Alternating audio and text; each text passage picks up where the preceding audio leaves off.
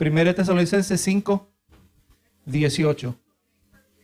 Vamos a leer así esta porción en el nombre del Padre, del Hijo y del Espíritu Santo. Amén. Dad gracias en todo, porque esta es la voluntad de Dios para con vosotros en Cristo Jesús.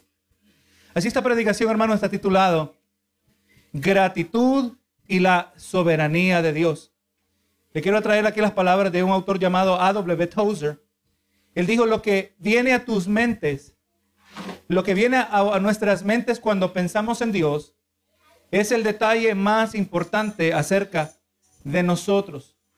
Usted sabe, hermano, que ningún factor ha de ser de mayor impacto en nuestra relación con Dios que, que lo que es nuestra perspectiva de Dios. Nuestra perspectiva de Dios sea moldeada por ignorancia o moldeada por las escrituras, ha de impactar cómo nosotros pensamos o cómo nosotros nos sentimos acerca de Dios. Nuestra perspectiva de Dios ha de impactar nuestras oraciones, va a impactar la manera en que nosotros nos dirigimos a Él, ha de impactar nuestra adoración. Eh, nuestra perspectiva de Dios ha de impactar la manera que nosotros interpretamos eh, los eventos que acontecen a nuestro alrededor y dentro y fuera de nuestras vidas. Hoy tendremos la oportunidad de explorar eh, cómo una comprensión bíblica de lo que es la soberanía de Dios tendrá un impacto directo sobre el nivel de gratitud que usted y yo tenemos dentro de nuestros corazones. Oh, gloria a Dios. En su carta a los tesalonicenses, leímos ya la siguiente exhortación, ¿verdad? Dice, el apóstol dijo, ¿verdad? Dad gracias en todo. Usted sabe que estas palabras escritas a hermanos que eran relativamente nuevos en la fe, el apóstol Pablo les escribió después de haberle, haber tenido que él huir eh, a causa del peligro, su vida estaba en peligro, eh, a causa de la persecución. Eh, cuando usted lee en el libro de los Hechos, es ahí donde Pablo eventualmente termina entre los bereanos, ¿verdad? donde se nos dice que los bereanos eran más nobles que los de Tesalónica, porque ellos miraban si las escrituras que él hablaba, si era verdaderamente así. Es de Tesalónica que huía Pablo. Y Pablo huyó preservando su vida, pero él huyó al mismo tiempo con una inmensa carga. ¿Qué es lo que iba a pasar con los hermanos en Tesalónica? En mi opinión se encuentra en, el libro de Primera Tesalonicenses un, un, un, no, un noble vistazo de un corazón pastoral. Pablo estaba, hermano, que él no, no, no hallaba qué hacer hasta que eventualmente no pudo aguantarse. Usted lo puede leer. Tuvo que enviar a Timoteo. Y Timoteo le trajo noticias que los hermanos en Tesalónica no solo no habían este, eh, eh, no, se habían echado atrás, sino que más bien habían florecido aún en medio de la persecución. Y esa es la realidad del verdadero evangelio. Usted y yo nos damos cuenta que eh, nos vienen cosas a nuestras vidas, pero cuando usted tiene el verdadero evangelio, cuando usted tiene una perspectiva correcta acerca de Dios, gloria a Dios, aquello que quizás hasta el mismo maligno ha designado para destruirnos, más bien profundiza nuestra fe. Era como dijo el apóstol Pedro en primera de Pedro, que si es necesario que tengamos que ser pasados por diversas pruebas. Esa es la realidad, donde, ahí donde nosotros nos damos cuenta en los momentos oscuros, en las dificultades, nos damos cuenta que esta fe cristiana es verdadera, que no es eh, meras tradiciones. Y esta era la carga que tenía Pablo por los hermanos en Tesalónica. Vemos que las palabras de Pablo escritas a hermanos que, que eran relativamente nuevos en la fe, les escribió después, ¿verdad? Que había huido y ahora les exhorta, les, les alienta por medio de esta epístola. Este verso forma parte, y vemos mirando aquí, que, que aquí presenta tres exhortaciones. Hay varias exhortaciones, pero aquí hay tres exhortaciones que brindan un importante cierre a la epístola. Gloria a Dios. Eh, Pablo exhortó a los hermanos en Tesalónica y, y de, de, manera providencial, o sea, por el obrar, por la voluntad de Dios, ahora nos exhorta a nosotros con los mismos mandamientos. Lo que ellos leyeron miles de años atrás, todavía nos sirve de aliento a nosotros que estamos en la misma fe cristiana. Y vemos que eh, aquí trae bien interesante esta sección, la sección del verso 15, perdón, del verso 16 al 18. Eh, el apóstol Pablo les dice a los hermanos tesalonicenses Tesalónica, les dice el primero, el 16, están siempre gozosos, ¿verdad? Les dice el 17, orad sin cesar. Y ahora el verso 18 dice, dad gracias en todo. Entonces, en estos versos uno hace la pregunta, ¿Cuándo debemos estar gozosos? Siempre, ¿verdad? Gloria a Jesús. ¿Cuándo debemos orar? Constantemente, ¿verdad? Orar sin cesar. ¿Cuándo debemos dar gracias? En todo tiempo. Hermano, estos tres mandamientos vemos que se presentan de, eh, hablan de términos absolutos. ¿Cuándo tiene que estar gozoso el creyente? Siempre tiene que estar gozoso el creyente, ¿verdad?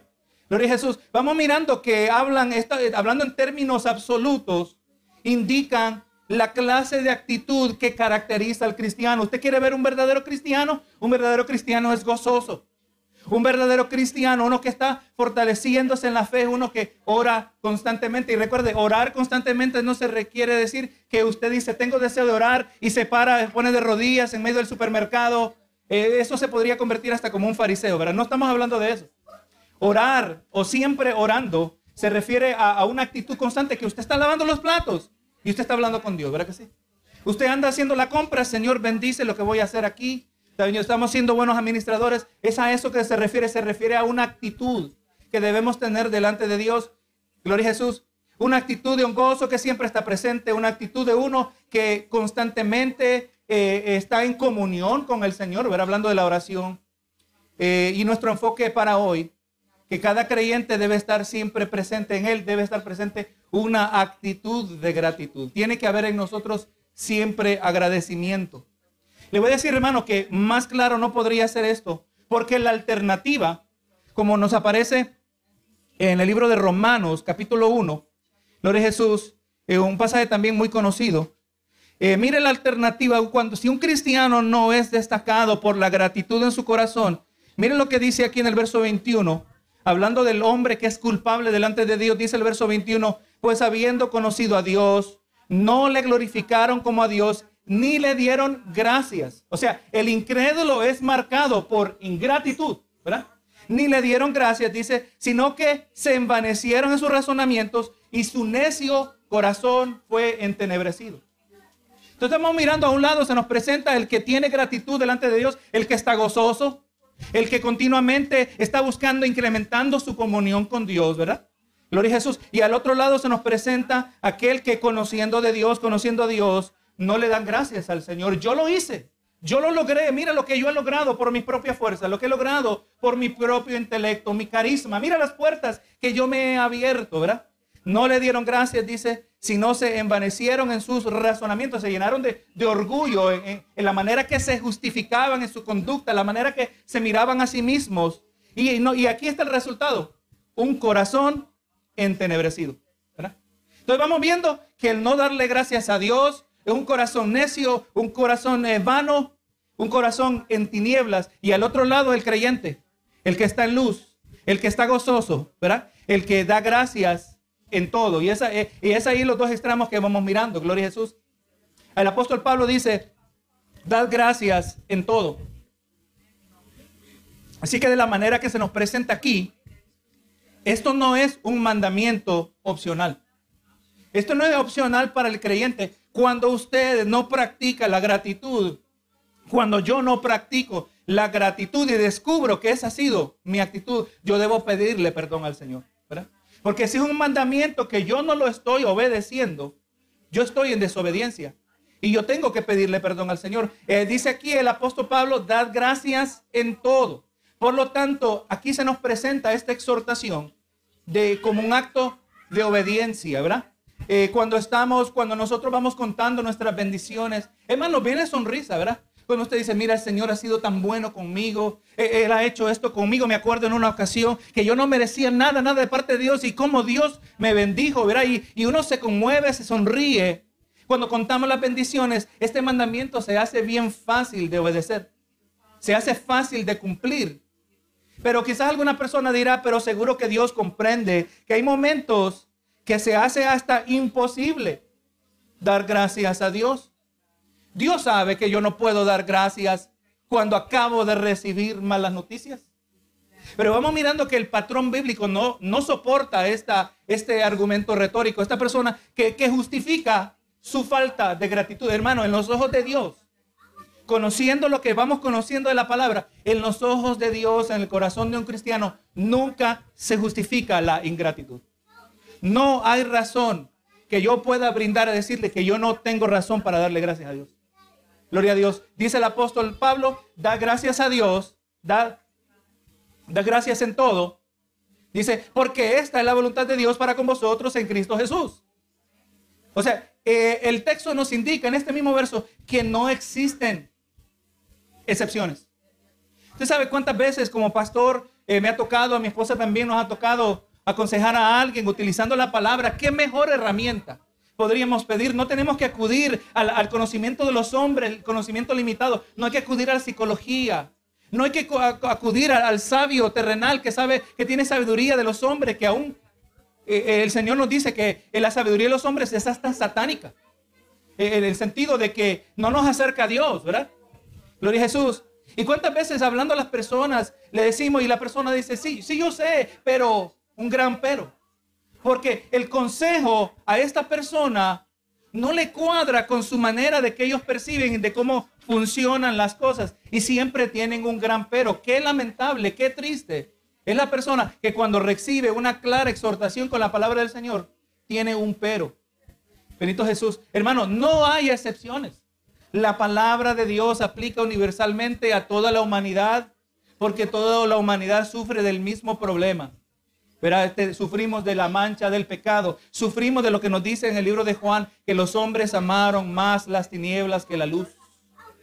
Entonces el Señor aquí en estos dos versos que ya mencionamos, eh, en Romanos 1.21 y aquí en Tesalonicenses 5.16 o 5.18, vamos mirando que se nos presentan dos caminos, ¿verdad? Uno en esencia es el, luz el camino de la luz, el camino del bien, el camino de Dios. Al otro lado está el, camino de tinieblas, el, el, camino donde los corazones están entenebrecidos.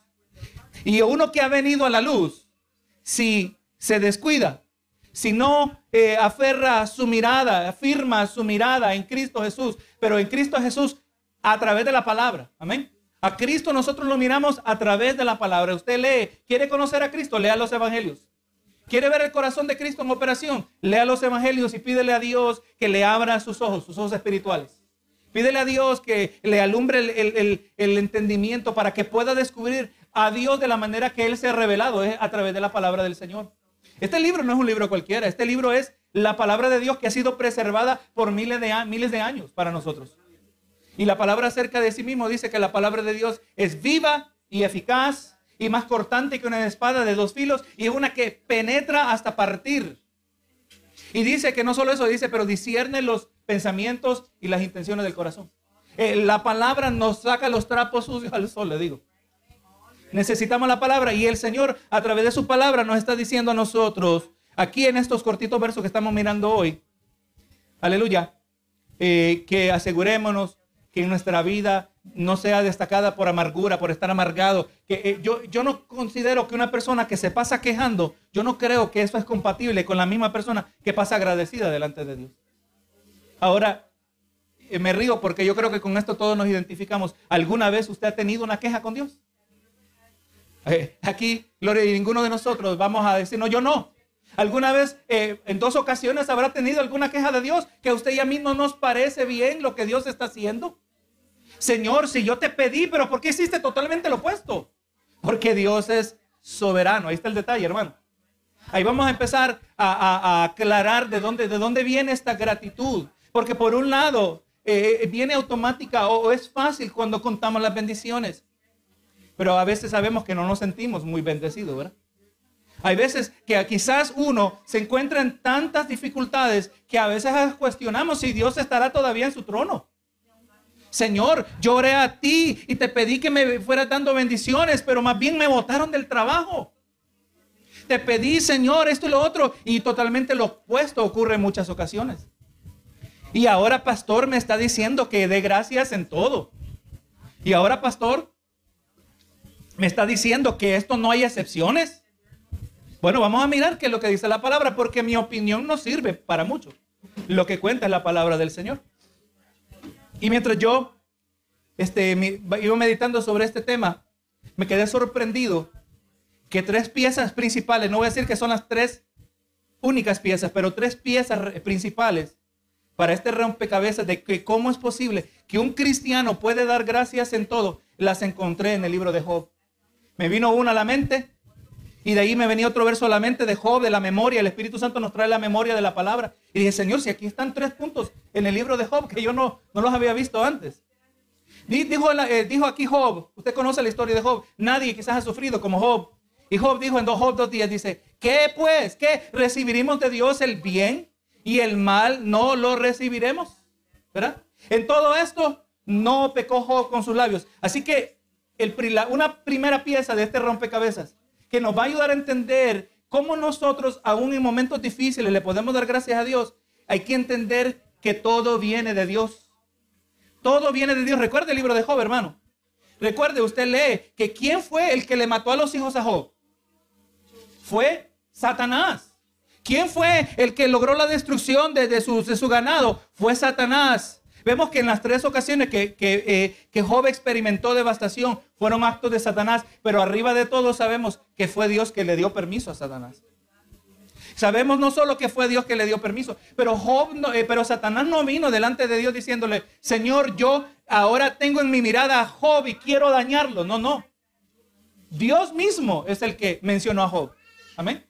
Y entonces estamos mirando que hay cosas en el mundo espiritual, interacciones que quizás nosotros no comprendamos, pero hay algo sí hay que entender, que todo viene de Dios. Job lo dijo, recibiré del bien de Dios el bien y no el mal no lo recibiremos. Así que hermano, ahí está algo fundamental para la vida cristiana. Todo viene de Dios porque Dios es soberano sobre toda su creación.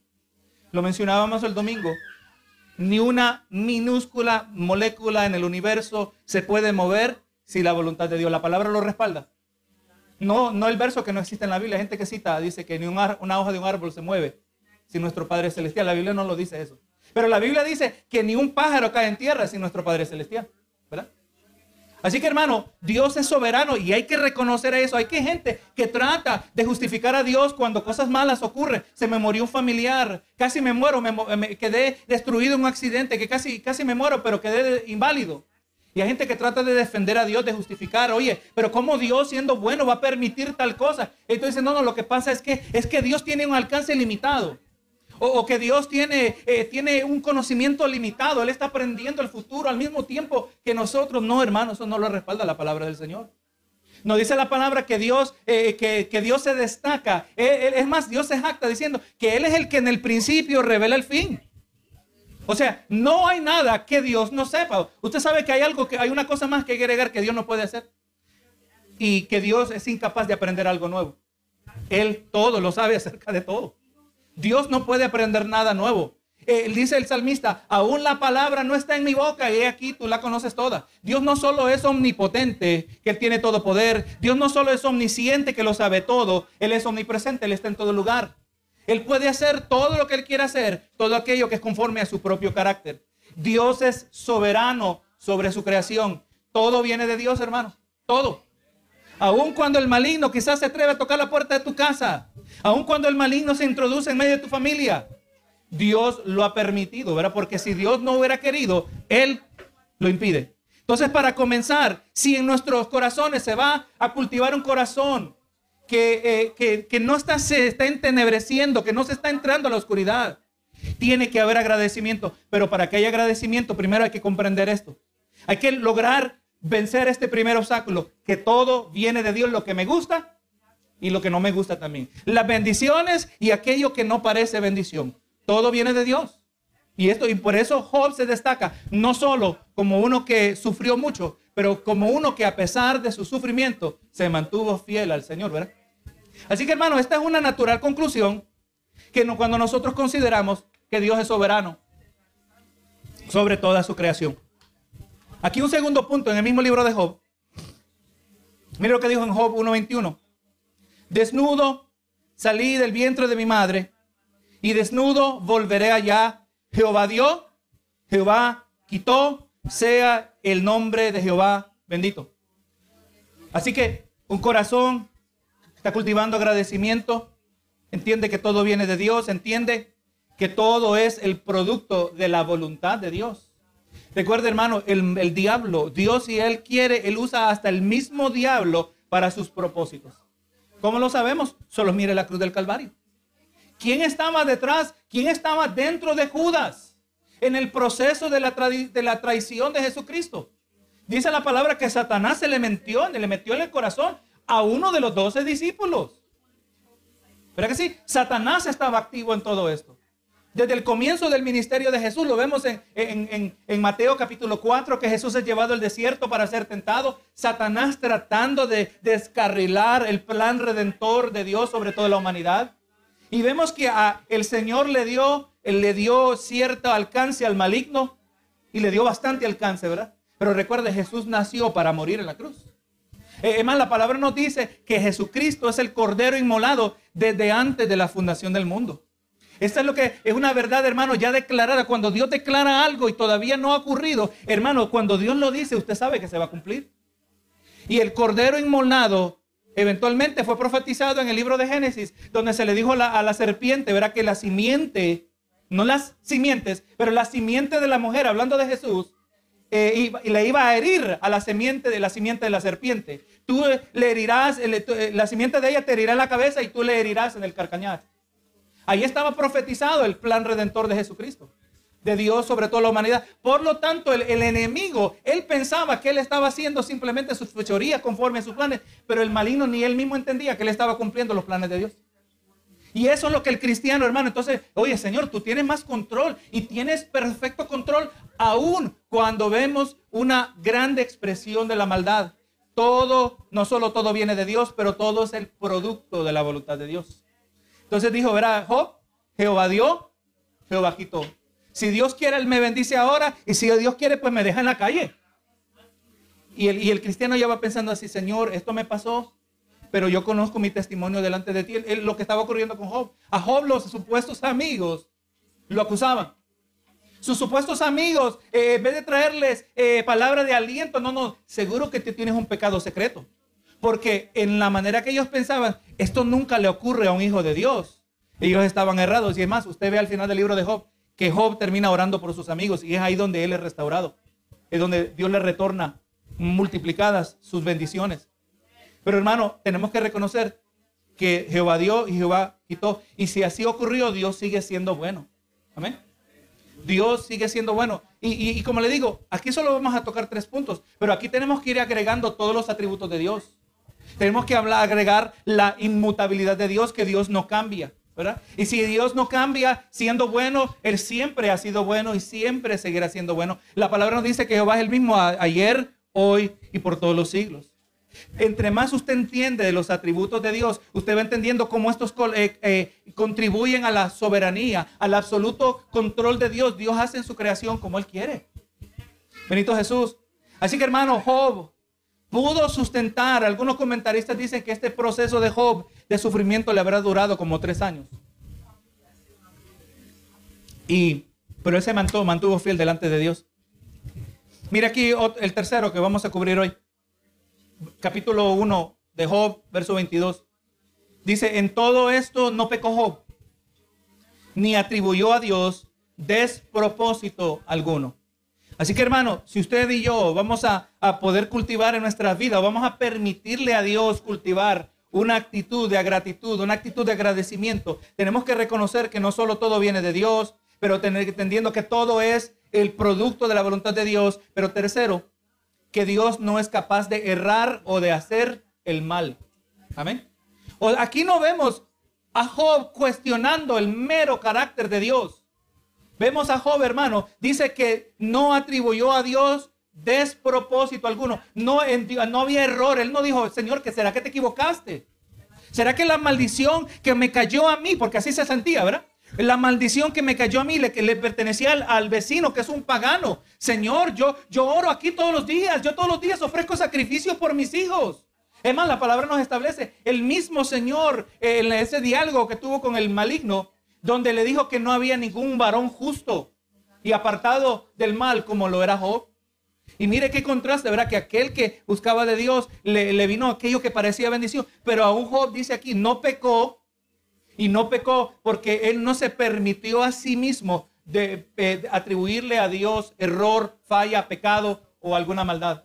Señor, ¿será que tú me estás haciendo maldades a mí? No, hermano. Ese no es el carácter de Dios. Y ahí vamos mirando, hermano. Eh, y aquí por, por causa del tiempo, ¿verdad? Esto es un pensamiento corto.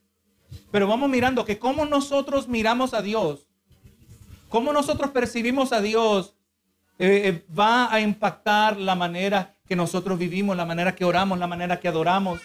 Hermano, usted solo tiene que leer el libro de Job y usted dice que cuando ve, cuando recibió las peores noticias de su vida, dice que Job, postrado, adoró al Señor. Gloria Jesús. Yo, yo, yo he comprobado en mi propia vida que una manera de empezar a derretir el hielo que muchas veces se, se desarrolla en nuestros corazones, estamos fríos hacia Dios, es empezar con gratitud. Empezar nuestras oraciones, Señor, yo sé que me pasó esto, pero Señor, yo tengo tantas razones por las cuales darte vida, darte gracias. Señor, me, se me rompió el carro, pero para romperse el carro primero hay que tener carro. ¿Verdad que sí? Gloria a Dios. Usted, usted puede encontrarle un ángulo donde siempre le vamos a dar gracias a Dios, como yo le conté hace tiempo atrás del, del comentarista Matthew Henry, que lo asaltaron, ¿verdad? A ver si se acuerda la historia. Y el ladrón, cuando iba a proceder a quitarle, le dijo, no, espera, espera, que quiero darle gracias a Dios.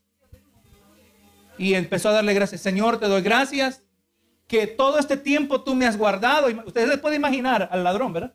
Todo este tiempo tú me has guardado y esta es la primera vez que me asaltan. Gracias Dios.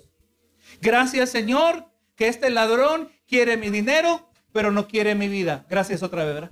Y de último, Señor, te doy gracias que él quiere dinero, pero yo no ando mucho dinero. Gloria Jesús. Verdaderamente, ¿verdad? Esa es una mentalidad. Nosotros no necesariamente vamos a reaccionar de esa manera naturalmente hablando. Pero cuando estamos caminando en la luz, cuando el Señor nos va transformando, eh, lo que el mundo considera eh, eh, tontería, locura, insensatez, gloria porque es ajeno a ellos, porque viene de, nuestra comunión con el Señor. Ellos no lo van a entender, pero gloria a Dios, esa es nuestra verdadera realidad. Así que en este día, ¿verdad? Esta semana donde se está celebrando acción de gracias, vamos mirando, ¿verdad? Que la gratitud está, pero la gratitud dirigida hacia Dios. No como los ateos del día de mañana, van a haber muchos ateos comiendo pan, comiendo pavo. Y van a estar alrededor de la mesa en su tradición, porque es lo que aprendieron, dando gracias, pero nunca dicen a quién darle gracias. Dice, yo doy gracias por esto. No, no, no, yo le doy gracias a Dios, ¿verdad? Y le doy gracias a Dios cuando Jehová dio, Jehová quitó. Le doy gracias a Dios, y gloria a Dios cuando eh, no solo recibo el bien, pero también recibo el mal. Es la realidad que vivimos nosotros en un mundo caído, un mundo que es hostil, que está, eh, eh, tiene odio hacia el cristiano. los recuerde, los hombres no solo amaron más las tinieblas que la luz, pero odian. Ellos no quieren acercarse a la luz para que sus obras no sean reprendidas. Y ahora imagínense que descubran que usted está a la luz de Cristo. Especialmente en esta etapa que nos encontramos en, en la historia de la iglesia, ¿verdad? Que posiblemente nos encontramos en la última etapa. Así que hermano, algo que usted y yo nos va a mantener siempre con las raíces en Cristo Jesús es un corazón agradecido. ¿verdad? Y aprovechamos este día, esta semana, que aunque el mundo, algunos están, el país están muchos eh, no están dando gracias a donde deben dar, pero nosotros se la vamos a dar las gracias al Creador. Y por eso el apóstol Pablo, verá, exhortando a esta iglesia en persecución, les decía, verán, manténganse, en esencia, aquí les estoy dando lo que necesitan para mantenerse, para mantenerse fiel por donde van, de, asegúrense de dar gracias en todo. La exhortación entre los tres absolutos, ¿verdad? Gloria a Dios, como miramos el verso 16, está siempre gozosos. Y vamos mirando que las tres son compatibles. Las tres no se puede separar la una de la otra, aunque hay otras exhortaciones que aparecen aquí más. Pero esas son las que se presentan en términos absolutos. Está siempre gozosos. Está, dice, orar sin cesar y dar gracias en todo. Así que también nosotros vamos a recibir esa exhortación que ha sobrevivido miles de años. Y es universal porque aplica a todo el ser humano, todo aquel que ha salido de las tinieblas a la luz. Y así lo dejo, hermano, con este verso que aparece en Segunda de Corintios capítulo 9, verso 10. Dice, aquí otra razón, ¿verdad? Por la cual dar gracias a Dios. Dios proveedor. Dice, el que da semilla al que siembra y pan al que come, proveerá y multiplicará vuestra sementera y aumentará los frutos de vuestra justicia para que estéis enriquecidos en todo para toda liberalidad, la cual produce por medio de nosotros acción de gracias a Dios porque la administración de este servicio no solamente suple a los santos, a lo que los santos falta, dice, sino que también abunda en muchas acciones de gracias a Dios. Cuando vemos, hermano, que en medio de todo siempre es el que provee, Él siempre va a proveer. En los momentos más difíciles, en los momentos de escasez, Dios siempre va a proveer exactamente lo que usted y yo necesitamos. Y hermano, y eso se lo digo no solo porque lo dice la Biblia, pero yo eso se lo digo porque yo lo he vivido. Amén. Y lo sigo viviendo. Jamás, yo además, el que ha fallado soy yo. Pero Dios nunca me ha fallado a mí. He fallado yo a Dios en tener expectativas erradas de Dios. Y es ahí donde nos llenamos de quejas. Pero cuando sabemos lo que verdaderamente podemos esperar de Dios, cuando conocemos a Dios conforme a su palabra, eh, no importa lo que venga a nuestras vidas, en nuestros corazones el Señor va a obrar para que podamos tener agradecimiento, ¿verdad? Eh, aquello que caracteriza a un verdadero hijo de Dios.